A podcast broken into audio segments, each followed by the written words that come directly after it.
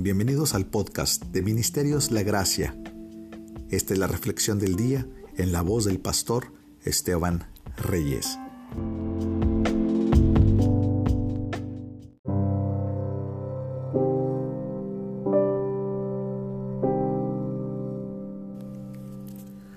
Así hubo en sus manos firmeza hasta que se puso el sol.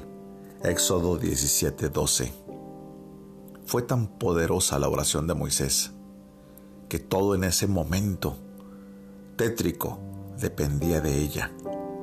Las peticiones de Moisés desconcertaban siempre al enemigo mucho más que las batallas de Josué. Sin embargo, las dos eran necesarias. Por ello, en el conflicto del alma, la fuerza y el fervor, la decisión y la devoción, el valor y la vehemencia deben unir sus fuerzas y entonces todo irá bien. Debes luchar con tu pecado, pero la mayor parte de la lucha debe hacerse a solas y de forma privada, tú con Dios. La oración como la de Moisés levanta la señal del pacto ante el Señor. La vara era el emblema de Dios obrando con Moisés, el símbolo del gobierno de Dios en Israel. Aprende, tú, santo que oras, que suplicas, aprende a levantar la promesa y el voto de Dios ante Él. El Señor no se niega ante sus propias declaraciones. Levanta la vara de la promesa y el Señor va a responder. Moisés se cansaba y entonces sus amigos le ayudaban. En cualquier momento en que tu oración decline en vigor, que sientas que desmayas, permite que la fe sostenga una mano y que la santa esperanza eleve la otra. Y la oración sentada sobre la roca de Israel, la roca de nuestra salvación, va a ser perseverada y va a prevalecer. Cuídate, ten cuidado de la debilidad en la devoción. Si Moisés la sintió, ¿quién puede escapar? Él que estuvo frente a la presencia de Dios, el que vio el esplendor de la gloria. Es mucho más fácil luchar contra el pecado en público que orar contra él en privado. Debemos notar que Josué nunca se cansaba en la batalla, pero Moisés sí se cansaba en la oración. Cuanto más espiritual el ejercicio, más difícil es para la sangre y para la carne mantenerlo.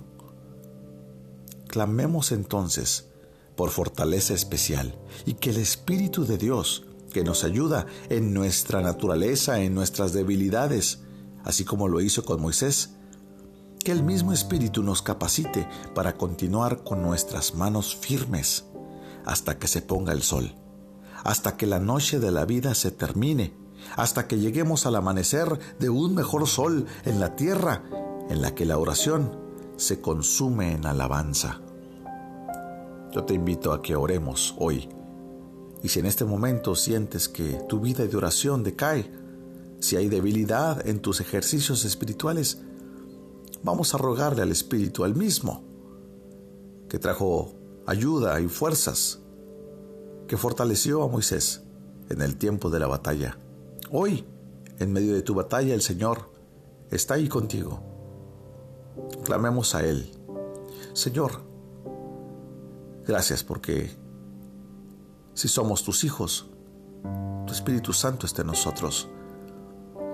Señor, levanta nuestras manos. Permítenos, Señor, prevalecer en medio de la batalla. Cualquiera que sea la lucha, permítenos salir adelante, Señor, en victoria. Padre, es difícil, Señor, ejercitarnos en la oración. Es difícil ejercitarnos en la lectura de tu palabra. Es difícil, Señor, el, el seguir algo, Señor, que va contrario a nuestra carne. Pero por el poder de tu Espíritu Santo, Señor, sí podemos. Danos fuerzas. Levanta nuestras manos, Señor. Permítenos luchar contra el pecado oculto y danos la victoria como aquel día se la dice el pueblo de Israel, en el nombre de Cristo Jesús. Amén.